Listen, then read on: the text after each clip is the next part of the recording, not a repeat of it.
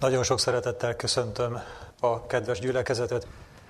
Isten tiszteletünk elején a képernyők előtt ülő gyermekekhez szeretnék szólni néhány szót. Kedves gyermekek, egy igét olvasok fel nektek a Bibliából, János Evangélium a 15. fejezet 7. versét. És ez így szól. Ha én bennem maradtok, és az én beszédeim bennetek maradnak, kérjetek, amit csak akartok, és meg lesz az néktek. Nagyon különös, különös dolgot állít ez az ige, azt mondja, hogy kérhetünk, amit csak akarunk, és meg lesz az nékünk. Tényleg bármit kérhetünk? Ha Isten mindenható, akkor akár nagyon nagy dolgokat is kérhetünk, akár egy biciklit vagy egy autót, neki semmi nem lehetetlen. Nem tudom, próbáltátok-e már, én, amikor ezt az igét először olvastam a Bibliában valamikor nagyon régen, akkor én megpróbáltam, de sajnos nem működött. Mit gondoltok, miért nem működött? Amikor egy gyermek a szüleitől kér valamilyen dolgot, akkor azt mindig megkapja? Hát attól tartok, hogy nem mindig kapja meg. És miért nem mindig kapja meg? Azért, mert nem mindig kér jó dolgot és a szülő rossz dolgot nem akar adni a gyermekének. Például, hogyha egy gyermek sok édességet kér, akkor biztos, hogy nem fog sok édességet kapni. A legtöbb lelkiismeretes szülő ad valamennyit, de mértékkel, mert a sok édesség az nem jó. De mi van akkor, hogyha mondjuk egy gyermek jó dolgot kér, és mégsem kapja meg? Mondjuk egy példát. Mondjuk egy, egy öt éves kisgyerek szeretne segíteni otthon a konyhában az anyukájának, és elkéri az éles kést, hogy vágja össze a zöldségeket. Oda fogja neki adni az anyukája?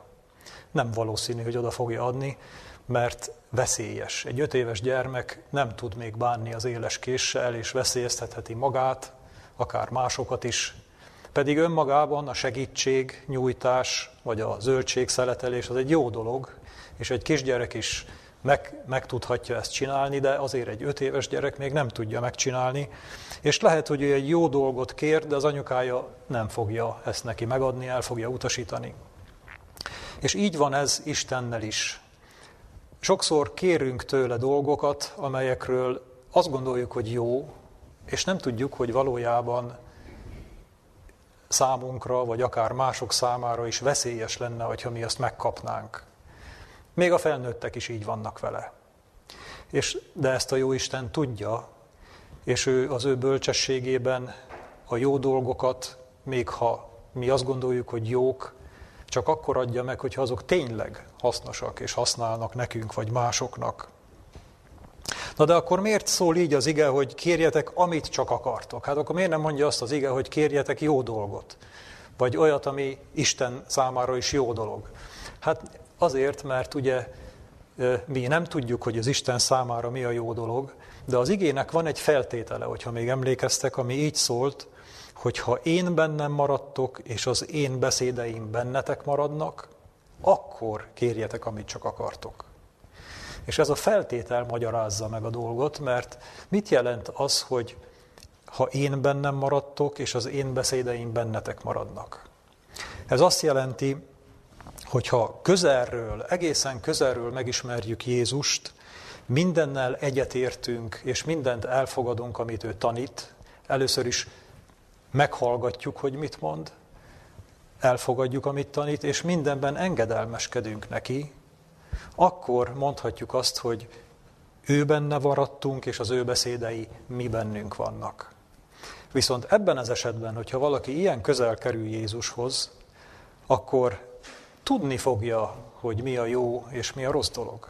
Tudni fogja, hogy mi az, ami ártalmas számunkra, még ha jónak tűnik akkor is, mert az Isten beszédeiből ő ezt megérti. És ezért ő jó dolgokat fog kérni. Ő mindig olyan dolgot fog kérni, ami hasznos a maga számára és más számára is. És ezt a jó Isten kockázat nélkül meg is adhatja neki. És ezért így kerek ez az ígéret, hogyha mi Jézushoz nagyon közel vagyunk, tanulunk tőle és engedelmeskedünk neki, akkor mi jó dolgokat fogunk kérni, és azokat az Isten meg is adhatja, és meg is adja. Köszönöm szépen a figyelmeteket, most pedig a gyerekeknek szóló gondolatokat folytatva a felnőttekhez fordulok, és elolvasom Jézusnak az egyik nagyon hasonló tanítását, igéjét, amelyet a tanítványaihoz intézett. Ezt János Evangélium a 14. fejezetéből olvasom, János Evangélium a 14. fejezet 12-től a 14 terjedő verseit így olvasom.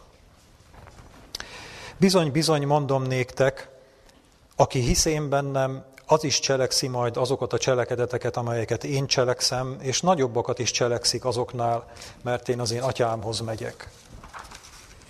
És akármit kértek majd az én nevemben, megcselekszem azt, hogy dicsőítessék az atya a fiúban. Ha valamit kértek az én nevemben, én megcselekszem azt. Bizonyára érzékeljük a hasonlóságot az előző igével, amit a gyermekeknek is elmondtunk.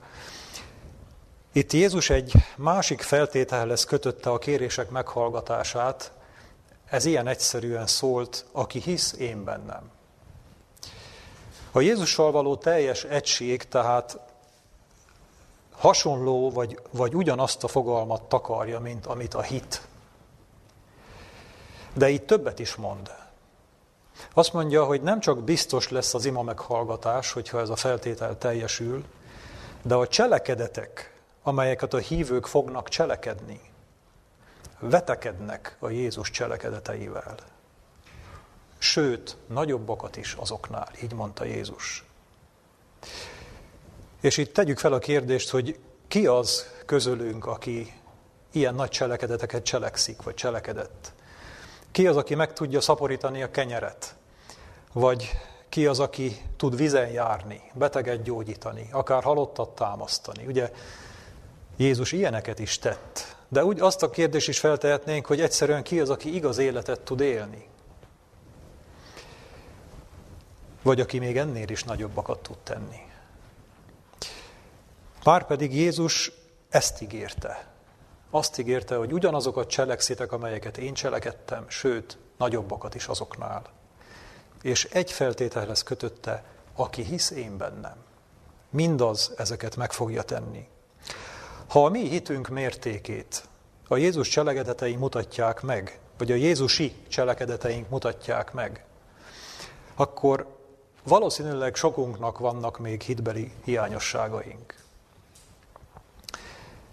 És ha Jézus ígérete igaz, akkor kevés az az ember, aki Jézus mércéje szerint is hisz.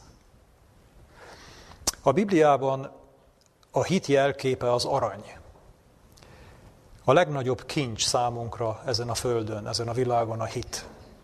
És a megszerzése sem egyszerű, mert így, így utal az ige rá, hogy tűzben megpróbált arany az, amire szükségünk van, tehát a hit egy olyan kincs, ami ritka és szenvedések árán szerezhető meg.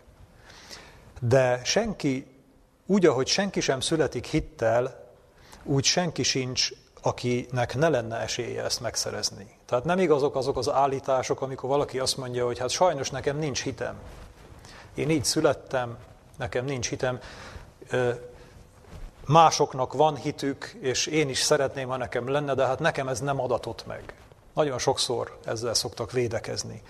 A Biblia alapján ez nem így van. Senkinek nincs alapból hite. A hitet meg kell szereznünk.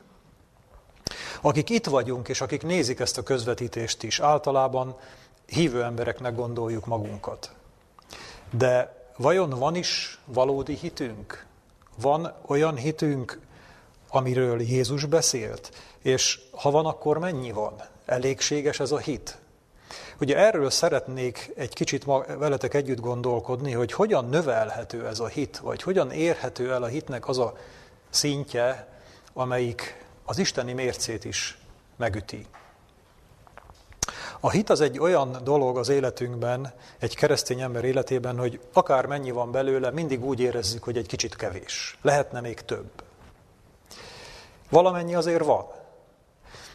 Ugye, mihelyt valakit érdekelni kezd az Isten kérdés, már magát a hívők közé sorolja, és nagy kérdés, hogy az Isten iránti ébredező bizalom mikortól számít hitnek. Mikortól számít valódi hitnek.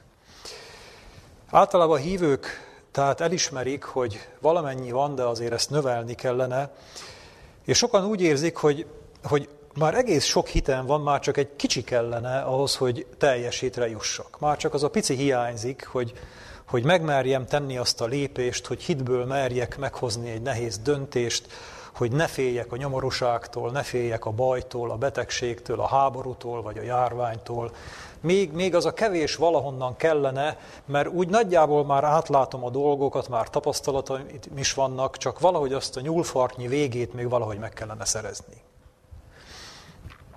Jézusnak a tanítványa Filip is így hasonlóan érzett, amikor azt kérte Jézustól a János 14.8-ban, Uram, mutasd meg nekünk az atyát, és elég az nékünk.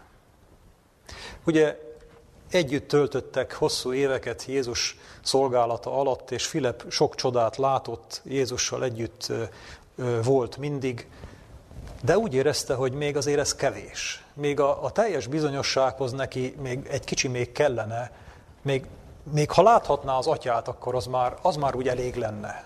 Akkor már úgy mindent látna, mindent tudna, és akkor az ő hite teljes lenne. Lehet, hogy nekünk is eszünkbe jutott már, hogy milyen jó, lenni lát, milyen jó lenne látni az Istent úgy, ahogyan Ábrahám vagy Mózes látta, ahogyan ők beszéltek vele. Talán akkor mi is jobban tudnánk hinni, ha így megtapasztalnánk szemtől szembe, akkor nem lennének kétségeink, hogy hát vajon most ott van, vagy nincs ott, vagy mikor hallgat meg, mikor nem hallgat meg. Vajon akkor valóban jobban tudnánk hinni? Attól tartok, hogy nem. És miért nem? Azért nem, mert a látás az nem, hogy segítené a hitet, hanem egyenesen ellentétes a hittel. Mert amikor mi látunk, akkor nem szükséges hinni. Akkor, akkor nincs szükség a hitünkre, mert akkor látunk. Amikor látunk, akkor nem használjuk a hitünket. A hitet csak akkor vesszük elő, amikor nem látjuk azt, amit sejtünk, hogy van. Akkor elő kell vennünk és használnunk kell azt a hitet, amivel rendelkezünk. A látás az csak gyengíti ezt. A látás az elkényelmesít minket. Jók a tapasztalatok és ajándékok sokszor Istentől, de amikor az ember a tapasztalatokat megkapja, és Istennel szembesül, sokszor majdnem színről színre, akkor az az öröm pillanata, de nem a hit pillanata. A hit pillanatai azok, amikor nem látjuk azt, amiben hiszünk. És amikor keressük őt, és, és végül hitben tudunk bele megkapaszkodni. Jézus is azt mondta Tamásnak a János Evangélium a 20.29-ben, mivel, hogy láttál engem, Tamás, hittél, boldogok, akik nem látnak és hisznek. De térjünk vissza a hit kérdéséhez. Mennyi a hitünk, és mennyi hitre van szükségünk, és hogyan lehet ezt növelni? Ez a nagy kérdés. A tanítványok is érezték, hogy kevés az, ami van. És egy ízben, és fel is olvasom ezt az igazak a Lukács 17, 5-től a 10. versekig, tehát Lukács evangélium a 17. fejezete 5-től 10 tartó verséig felolvasom az igét. A tanítványok tudnilik mondták az, mondták az apostolok az Úrnak, növeljed a mi hitünket.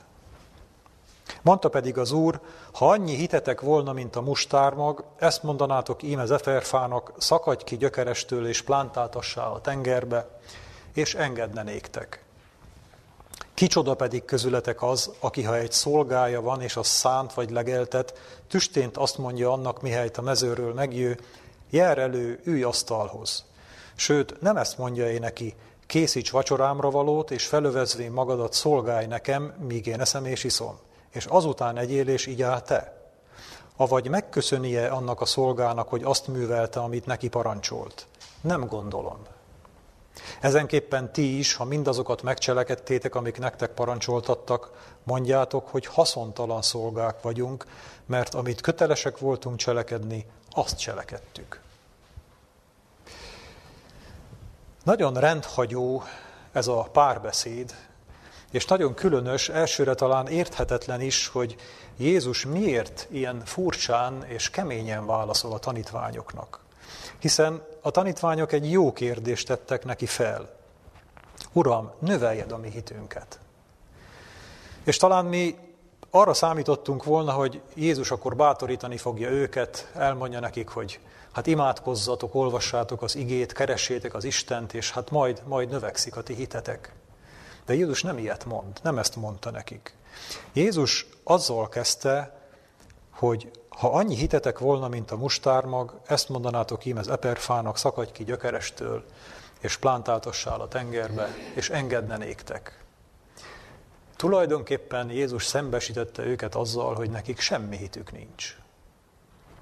Nektek még egy annyi hitetek sincs, mint egy mustármag, mert, mert még, még ennyi tapasztalatotok sincs. Nem tudjátok megtenni azt, hogy az eperfát átköltöztessétek a tengerbe. És ezt a szomorú diagnózist adta át a tanítványoknak. Tehát a kérdésükre majd, hogy nem, azt mondhatnánk, hogy barátságtalan választ kaptak.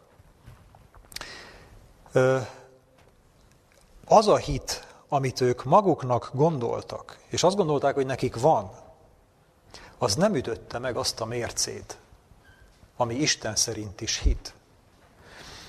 Isten szemében az a hit, amire ő tud válaszolni. Ami nem üti meg azt a mércét, hogy Isten válaszolni tudjon rá, az nem hit, az nem ér el Istenig, az elégtelen. És az, hogy az embernek van egy ébredező bizalma Istenben, de nem jut el odáig, hogy Istennel érdemi párbeszédet folytasson, és Istentől kérjen és kapjon, az a hit még nem elég. Ugye nem elég, hogyha elindulunk valameddig, egy cél felé, nekünk oda is kell érni. Hogyha előtte megállunk, vagy valahol megrekedünk, akkor még nem vagyunk ott. Ha viszont egy egészen minimális mustármagnyi valódi hitünk van, egészen pici elég, de az egy valódi Isten mércéje szerinti hit, akkor már rendelkezésünkre állnak Istennek a korlátlan tartalékai és ereje és hatalma. De Jézus itt nem állt meg, nem hagyta a tanítványokat ebben a, ebben a leforrázott állapotban, hanem folytatta, és elmesélt egy nagyon különleges példát az, egy úrról és a szolgájának a viszonyáról.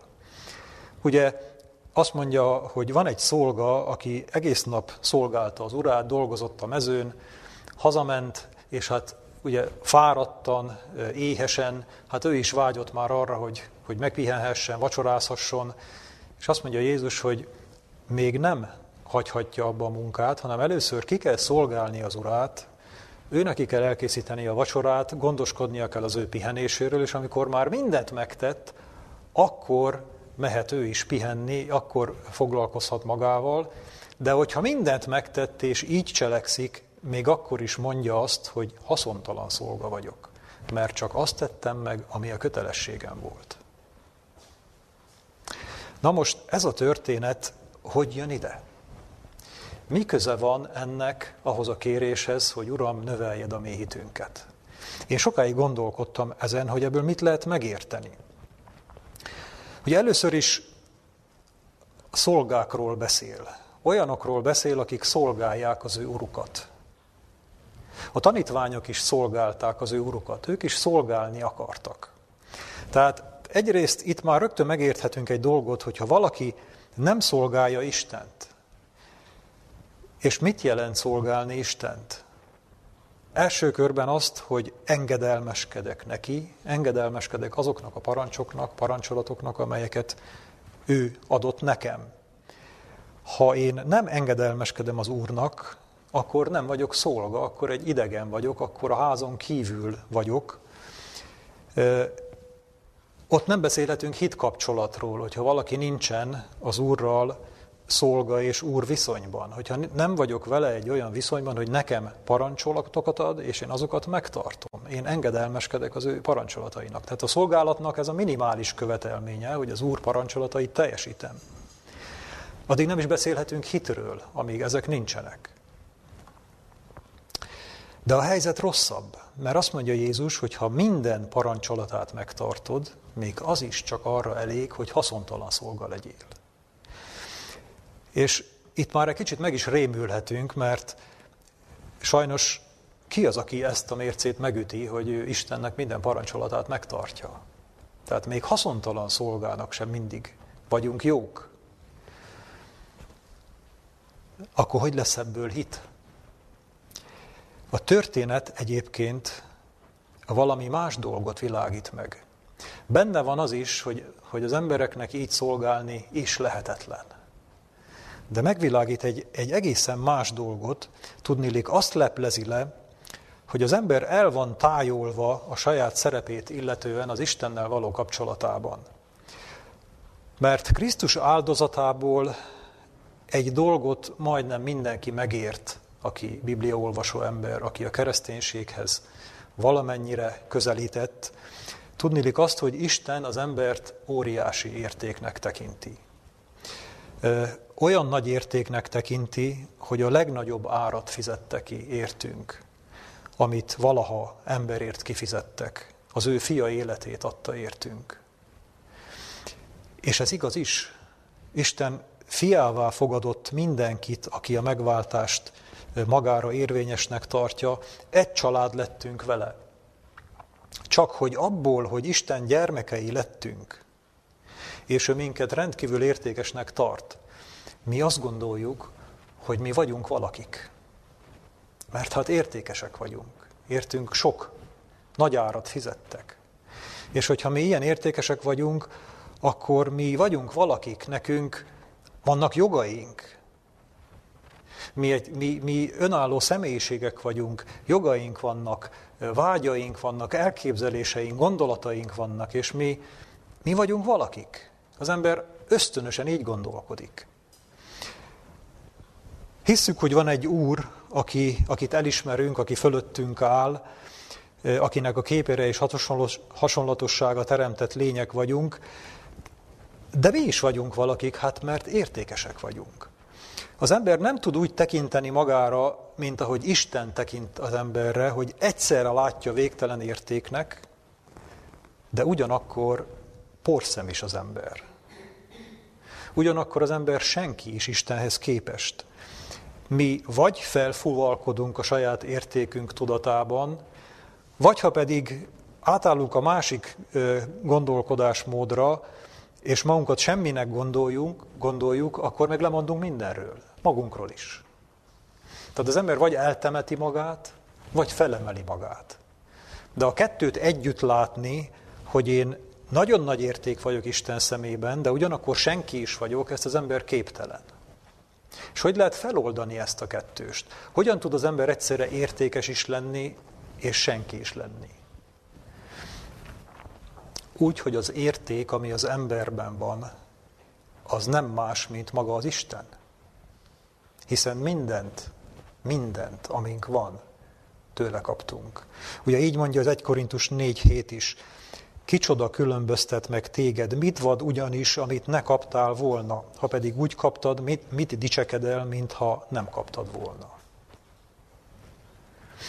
Ellen White is írt erről, egy mondatot felolvasok tőle, az a lélek, aki elfogadja Krisztus jellemének erényeit és magáévá teszi életének érdemeit, olyan értékes Isten előtt, mint amilyen értékes volt az ő szeretett fia. Tehát mi akkor vagyunk értékesek Isten előtt, hogyha a mi életünkbe beköltözik Krisztus. Ez bennünk az érték. És Isten mindenkiben értéket lát, mert mindenkinek az életében beköltözhet Krisztus. De hogyha Krisztus nem költözik oda be, akkor csak egy porszem, egy marék por az ember, semmi más. De sajnos egy hívőnek nehéz így gondolkodni. Mert hogyha valaki magát értékesnek látja Isten szemében, akkor már magát gondolni fogja valakinek. És most teszek egy meglepő állítást. Ugye mi ragaszkodunk ebben a világban a mi emberi jogainkhoz, és ez természetes is, mert mindenkinek vannak Istentől adott jogai. Isten országában vannak-e Isten szolgáinak és Isten teremtményeinek jogai? Nincsenek. Meglepő, ugye? De nem azért nincsenek, mert Isten elveszi tőlük, hanem azért nincsenek, mert nem tartanak rájuk igényt. Az ő életük, az igazi szolgák élete, az Úr életéről szól. Nem akarnak saját külön életet. Nem akarnak szolgálat után megpihenni. Nem akarnak fizetséget. Nem akarnak elmenni nyaralni. Nem akarják kifújni magukat. Mert számukra a felüdülés, a feltöltődés, a pihenés, a jutalom, a fizetség az, hogyha Istennel lehetnek, és Isten szolgálhatják. Nekik ez az élet, ez a valóságos élet. Isten szolgái nem akarnak valakik lenni. Ők Istennel együtt akarnak lenni, magukról megfeledkezve. És ez a hasznos szolga, ez az igazi hitállapota, amikor valaki teljesen bele tud simulni Istenbe, és magára egyáltalán nem gondol. És Isten ilyen szolgákra vágyik. Ki az itt ezen a világon, akinek fontosabb az Úr szükséglete, mint a maga szükséglete? Ki az, aki hagyja saját magát megkárosítani azért, hogy az Úrnak jobb legyen? Vannak ilyen szolgái Istennek? Mert Jézus ilyen volt. Jézus hagyta magát megkárosítani, az életét adta ezért, hogy az Úrnak jobb legyen. Akik így kérnek, akik ilyen állapotban vannak, akik hasznos szolgák, azokat meghallgatja az Úr. Azok még Jézusnál is nagyobb dolgokat tudnak cselekedni, mert Isten korlátlan hatalmát tudják megmozdítani, mert nem maguknak fognak kérni, hanem Istennek fognak kérni. Mert maguknak nem is akarnak kérni. Nem kell. Ami Istennek jó, az jó nekem is.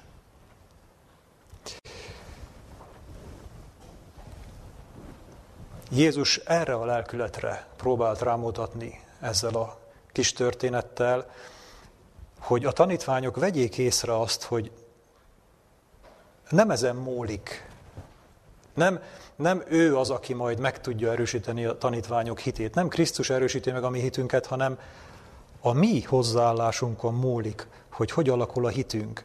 És ugye rögtön valaki mondhatja erre, hogy na de azért ez nem stimmel, mert mi szeretjük az Istent, nem igaz, hogy mi nem szeretjük őt, és mi elfogadjuk, hogy, hogy sokkal fontosabb azok a célok, amelyeket ő tűzött ki, mint a mi egyéni céljaink, de hát mi ne felejtsük el, hogy hát mi gyenge, bűnrehajló emberek vagyunk, akik újra és újra megbotlunk, mert egy óriási terhet cipelünk magunkkal, ezt a bűnrehajló természetünket.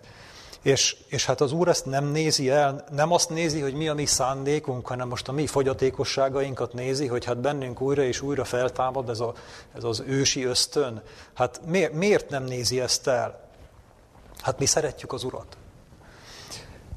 Éva is szerette Istent, amikor odament a tiltott fához. Ő csak kíváncsi volt, ő nem akart az Úrtól elszakadni. Nem akart eltávolodni. Ő nem tudta, hogy az ő kíváncsisága majd válaszút elé fogja állítani. Amikor odament a fához, akkor egy olyan döntési helyzetbe került, hogy el kellett döntenie, hogy kinek hisz, a kígyónak vagy az Úrnak, a Teremtőnek. És Éva nem tudta még előtte, hogy ő egy ilyen kényelmetlen helyzetbe fog kerülni. Az ő kíváncsisága belesodorta őt egy olyan helyzetbe, hogy neki válaszút elé került, és el kell döntenie, hogy most kígyónak hiszek, vagy a teremtőnek hiszek. Mert ha a kígyónak hiszek, akkor a teremtő hazudott. Ha az úrnak hiszek, akkor a kígyó hazudott. Mert a kettő egymással ellentétes dolgot mondott. És olyan helyzetbe került, hogy mindenképpen döntenie kellett. Nem lehetett visszavonulni innen. Nem lehetett megfordulni és elmenni, hogy akkor most nem válaszolok. Mert magában el kellett döntenie, hogy most hiszek a kígyónak, vagy nem hiszek. És a tragédia nem akkor következett be, amikor a gyümölcsöt leszakította, hanem akkor, amikor eldöntötte magában, hogy a kígyónak hinni fog. Mert ezzel egy időben az Úrtól megvonta a bizalmát. Elhitte a kígyónak, hogy Isten hazudott.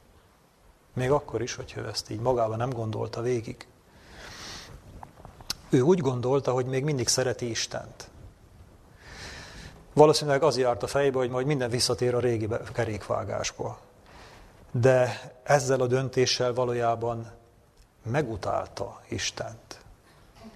Nem túl erős ez a szó? Mit gondoltok? Nem túl erős sajnos, mert Isten szemében az engedetlenség indítéka valójában az utálat. Amikor Istennek valamiben nem engedelmeskedjük, engedelmeskedünk, akkor utáljuk azt, amit tenni kellene, amit ő kér tőlünk, ezért nem tesszük. Mert az ember egy, egy undort, egy ellenszenvet érez az, utá, az iránt, amit tenni kellene, hiszen ő mást választott. És amikor utáljuk azt, amit tenni kellene, akkor végső soron utáljuk azt, aki azt kéri. Van, e, van erre utalás a Bibliában? Van. Sámuel első könyve 8. fejezetében olvassuk azt a történetet, amikor Izrael királyt kért magának Sámueltől. És ugye jól tudták, hogy az Úr nem akart, nem akarta, hogy Izraelnek királya legyen, és Sámuel panaszkodott az Úrnak, és az Úr így válaszolt neki egy Sámuel 8. fejezet 7.-8. versében, Fogad meg a nép szavát mindenben, amit mondanak neked, mert nem téged utáltak meg, hanem engem utáltak meg, hogy ne uralkodjan felettük. Bármennyire drámai kijelenteni, de amikor mi nem engedelmeskedünk az Istennek, holott tudjuk, hogy mi az ő akarata, akkor valójában nem akarjuk, hogy uralkodjon ebben a dologban felettünk, és ebben a dologban megutáljuk őt. Nyilván nem mindenben, mert alapvetően Éva sem utálta az urat, de egy kis dologban igen. Egy kis dologban szembefordulunk vele, nem fogadjuk el, és, és nem akarjuk azt, amit ő akar. Azt a dolgot utáljuk, és ebben a dologban, ebben a kis szeletben őt is utáljuk.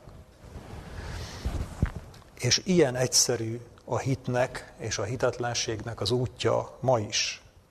Szeretjük mi Istent, csak megengedünk magunknak néha egy kis semmiséget. Jót akarunk. Ugye az ember mindig jót akar. Azok is, akik háborúznak, azok is jót akarnak, elsősorban maguknak. Amikor engedelmesek vagyunk Istennek, akkor szeretjük őt. De amikor ellentétesen döntünk vele, akkor valójában megutáljuk őt. És ha megbánjuk később, amit tettünk, akkor magunkat fogjuk megutálni. A magunk korábbi döntését. Így működik az ember. És mi mai napig ugyanúgy döntünk minden egyes cselekedetünk előtt, mint Éva ott a kertben. Mi annyival vagyunk rosszabb helyzetben, hogy nem tudjuk megválasztani, nem tudjuk elkerülni azt a fát. Nekünk jönnek az életünkben az újabb és újabb döntések, naponta nagyon sok döntést hozunk, és valahol nagyon gyorsan mindegyik döntés előtt hozunk egy, mindegyik helyzet előtt hozunk egy döntést, hogy most hitből tesszük meg azt, amit teszünk, vagy emberileg tesszük azt, amit teszünk. Pörögnek a döntéseink a napi életünk során. És amikor hitből döntünk, akkor szeretjük az Urat, amikor meg emberileg döntünk, akkor abban a dologban utáljuk az Urat. Ha nagyon kiterítjük ezt a dolgot, itt is így működik. Ugyanúgy működik, mint ahogy Évánál működött ez a kertben. És ugye az ember nem is gondolja, hogy milyen sok döntést hoz. Van egy olyan mondás, hogy manapság az emberek keveset döntenek és sokat cselekszenek. Ez az, ugye van benne igazság, de ez tulajdonképpen nem teljesen igaz, mert ez azt jelenti, hogy az ember nem szereti végig gondolni azt, hogy, hogy, hogy egy cselekedet az mivel jár, hanem csak úgy hagyja, hogy menjen az árral, menjenek a dolgok az árral, de valójában akkor is dönt, amikor, amikor sodródunk az árral, akkor is döntünk, mert, mert tudjuk belül, hogy lehetne másképp is, csak hát a körülmények úgy alakultak, hogy most ezt kellett tenni, hát most nem tudtunk már mást, úgy, úgy elsodortak. Látjuk az útelágazást, de minket most balra sodort az ár, hát most hagytuk, hogy hadd sodorjon. Valójában ott is döntöttünk. mert megállhattunk volna, és mehettünk volna jobbra is. A döntéseinknek két következménye van. Mint ahogy az Éva döntésének is két következménye volt. Az egyik, hogy megmutatják, hogy valójában milyen a viszonyunk Istennel, Isten iránt abban a dologban. Hiszünk neki, bízunk benne, szeretjük őt, engedelmeskedünk neki, van hitünk iránta, és azt gyakoroljuk. Vagy nem engedelmeskedünk neki, és ebben a dologban megutáltuk őt. Ez az egyik következmény, hogy eldől, hogy ebben a dologban mi hogy állunk Istennel. A másik dolog pedig, a másik következmény az az elsőnek a, is a következménye, hogy amit teszünk, abban fogunk erősödni. Hogyha hitből döntünk, és szeretjük az Urat, akkor egyre jobban fogjuk szeretni őt, és egyre jobban erősödik a hitünk. Hogyha hoztunk egy jó döntést egyszer, akkor a következő alkalommal már könnyebb lesz meghozni azt a jó döntést, mert már van neki előzménye. Ha viszont emberi döntést hozunk, akkor egyre gyengül a hitünk, egyre távolodunk tőle, és egyre kevésbé szeretjük őt, mert egyre több dologban utáljuk azt, amit ő akar tőlünk. A hitünk mértéke tehát nem adottság. Nem egy külső ajándék, hanem a mi döntéseink szintjén dől el. Arról szól, hogy kit szeretünk jobban. Jézus ezért nem tudta a tanítványok hitét erősíteni, mert a hit az bizalom, az, az belül dől el. A tudatlanság nem okoz hitetlenséget. A tudás önmagában nem növeli a hitet. A tudás az, az annyit okoz, hogy kielégíti a kíváncsiságunkat, de egyúttal felelősséget is ad. A tudás az mindig felelősség, mert, mert az ember tudja, hogy mi a jó és a rossz közötti különbség. Sokszor én is végig gondoltam, hogy bárcsak ne tudnám, mert akkor még csinálhatnám azt, amit régen. De hát sajnos tudom. És végül a hitünk az lesz, amit jobban szeretünk. Ez lesz a hitünk. És mikor lesz egy mustármagnyi hitünk? Mikor lesz egy mustármagnyi hitünk, ami meg tudja mozdítani Isten hatalmát? Akkor lesz, amikor egy mustármagnyit hasznos szolgák leszünk. Amikor, amikor merünk hitben hozni döntéseket, amikor elmerjük engedni az életünket, a jogainkat, az elképzeléseinket, vágyainkat az Úrért amikor egy mustármagnyit merünk megfeledkezni magunkról. Akkor lesz egy mustármagnyi hitünk, és ez mindig nehéz és kockázatos. Ugye, aki hitből él, az mindig kockáztat. Azért olyan nehéz hitbeli döntéseket hozni, mert kockázat van benne, mert, mert tétje van, mert veszíteni lehet vele. A hitbeli döntés az mindig az emberi gondolkodással legtöbbször ellentétes, és mondhatom nyugodtan, hogy mindig ellentétes az emberi ösztönös gondolkodással, és veszíteni lehet vele itt a Földön. Sokat lehet vele veszíteni, de nyerni lehet vele a mennyben. Kincseket. Ez tehát a hit növekedésének a titka, és Jézus is ezt próbálta a tanítványoknak valahogy átadni.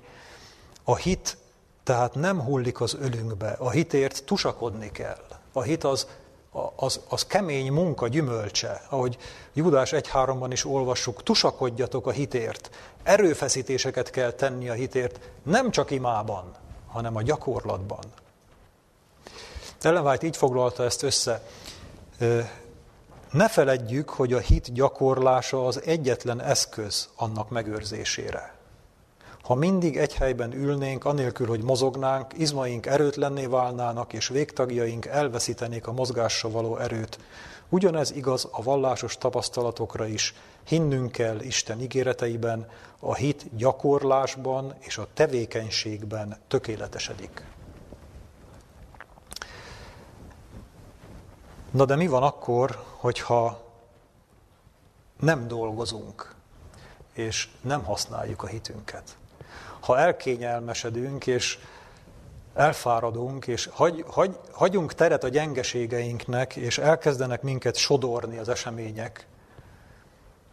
És megkockáztatom, hogy nagyon sok hívő, aki belül jó szándékú és jóra törekszik, az életében vannak olyan hullámok, vannak olyan időszakok, amikor elgyengül, amikor elfárad, amikor valahogy úgy, úgy, úgy visszatérnek a világi dolgok, most ugye nem az a dolgunk itt, hogy ezt elemezzük, hogy mi az oka ennek, de ez előfordulhat, és nem hoz hitbeli döntéseket, viszi őt az ár, akkor mit lehet tenni? Akkor az ő sorsa tragikussá válik? Természetesen, hogyha ezen az úton marad mindvégig, akkor igen. De az Úr annál irgalmasabb, és annál jobban szereti az embert, hogy hagyja őt ebbe az állapotába. Akkor az Úr közbeavatkozik. Felolvasok egy másik Ellen White idézetet. A kétséggel és félelemmel vívott harcban a hit növekedik. Az Úr gyakran hoz minket nehéz helyzetbe, hogy komolyabb igyekezetre serkentsen. Gondviselése folytán olykor rendkívüli bosszantó esetek esnek meg velünk, hogy próbára tegye türelmünket és hitünket. Meg akar tanítani, hol keressünk segítséget és erőt a szükség idején. A hit a kétséggel és félelemmel hívott kemény tusában növekedik, erőssé. És ugye most fel is tehetném a kérdést, hogy kerültünk-e már mi az életünk során rendkívül bosszantó helyzetekbe. Én azt hiszem, hogy mindenkinek volt már ilyen élménye és tapasztalata. Sokszor élünk át ilyen nehéz és félelmetes próbákat, amelyeknek nem tudjuk az okait. És az ember ilyenkor lázadozik a próbák ellen, a nehézségek ellen, keresi az Isten, számon kéri Istent, hogy ezt miért engedi meg, pedig lehet, hogy éppen az Úr kegyelmében éppen erősíti a hitünket, amit mi elhanyagoltunk, és próbál rávenni arra, hogy, hogy megtanuljunk újra őbelé kapaszkodni és őt keresni. Egy biztos, ha el nem futunk előle, és a nehéz próbákban az ember sokszor érez ösztönzést arra, hogy elfusson, akkor végül be fogja fejezni, végül, végül rákényszerít, hogy felépítsük magunkban azt a hitet. A veszély nem onnan ö, közeledik felénk, hogy Isten végül lemondana rólunk, hanem inkább onnan, hogy mi lépünk ki ebből a pályából. Mi, mi fordítunk neki hátat. Így olvassuk a jelenések könyve harmadik fejezetében, akit szeretek, megfeddem és megfenyítem. Légy buzgóságos azért, és térj meg. Ha megtérünk időben, ha vesszük a fáradtságot, hogy elkezdjünk hitbeli döntéseket hozni, akkor lehet, hogy kevesebb lesz a részünk a feddésben és a fenyítékben. Mondhatja erre valaki, hogy hát ez lehet, hogy így van, és lehet, hogy valóban ez szép, de hát én már annyiszor elbuktam, ez nekem nem megy. Én gyenge vagyok, én nem tudok hitből élni. Tegyük fel a kérdést, hogy kik nyerik el Isten erejét? A gyengék vagy az erősek? Biztosan tudjátok rá a választ. Így mondta Pálapostól, az én erőm erőtelenség által nyilvánul meg, idézte az urat. A gyengéké, itt fordított a helyzet. A gyengék azok, akik hamarabb meg fogják tanulni a hitből való élést. Az erőseknek, az erőseknek nehezen megy, mert az erősek azok erősek. Azok, azok erőből akarnak élni. Amikor az emberben sok erő van, rengeteg erő van bennünk, hogy a saját javunkat szolgáljuk, és ezt az erőt eltüntetni nem olyan nehéz, vagy nem olyan könnyű, bocsánat. Amikor az ember gyenge, úgy igazán gyenge, akkor sokkal könnyebb az Isten hatalmáért nyúlni, mint amikor erős. Úgyhogy én ezzel a vigasztalással szeretném lezárni ezt a mai témát, hogy akik hisznek benne, akik végül elkezdenek megtanulni hitből élni, azoknak szól ez az ígéret, amit újra felolvasok, akármit kértek majd az én nevemben, megcselekszem azt, hogy dicsőítessék az Atya a fiúban. Ha valamit kértek az én nevemben, én megcselekszem azt. Hát ilyen hitet kívánok mindannyiunknak. Amen. Szerető mennyei atyánk, hálás szívvel köszönjük neked a te igédet, a te tanításodat, amivel megkerestél ma, ma is minket. Urunk, mindannyian hiányt szenvedünk a hitben, mindannyian tudjuk, hogy nehéz ez az út, és bugdácsolunk benne, és olykor közel érezzük magunkat Te hozzád. Már-már, mintha meg is érinthetnénk Téged, máskor pedig, amikor olyan nagy szükségünk lenne rád, olyan távolinak, elérhetetlennek látunk Téged. És, és úgy keressük sokszor ezekre a kérdésekre a válaszokat, hogy mi az oka annak, hogy nem tudunk veled lenni folyamatosan, mi az oka annak, hogy, hogy ez a távolság újra és újra közbeiktatódik, mit, mit tudnák másképp tenni, mi is, mi is sokszor önkéntelenül felkiáltunk, hogy Uram, növeld a mi hitünket, mert igen nagy szükségünk van rá. Istenünk, köszönjük hálásan, hogy rámutattál arra, hogy mi is valójában a hitnek és az Istenhez való közelségnek a titka. Milyen kell legyen egy hasznos szolga. Ki az, aki, aki olyan közel tud kerülni Istenhez, hogy minden kérését meghallgassa, ahogyan Jézus is ezt ígérte. Mi az a mustármagnyi valódi, az Isten mércéje szerinti hit? Urunk, köszönjük, hogy megmutattad nekünk, hogy ez bizony elsősorban rajtunk múlik. Mert a mi választásaink, a mi mindennapi döntéseink, a mi mindennapi útjaink azok, amelyek eldöntik végül, hogy a mi hitünk merre alakul. Urunk, kérjük, segíts, hogy soha ne felejtsük el ezt a leckét, és add, hogy a gyakorlatba kezdjük gyakorolni ezt. Már ma kezdjük el ezt, hogy, hogy a mi döntéseink, a mi minden percben levő lépéseink, ha akár beszéd, akár cselekedet, azok hitből legyenek. Tudjuk, Urunk, hogy ez a Te akaratod is, és bízunk benne, hogy ebben mindvégig segíteni fogsz rajtunk. Hálásan köszönjük mindezeket néked, Jézusunk nevében. Amen.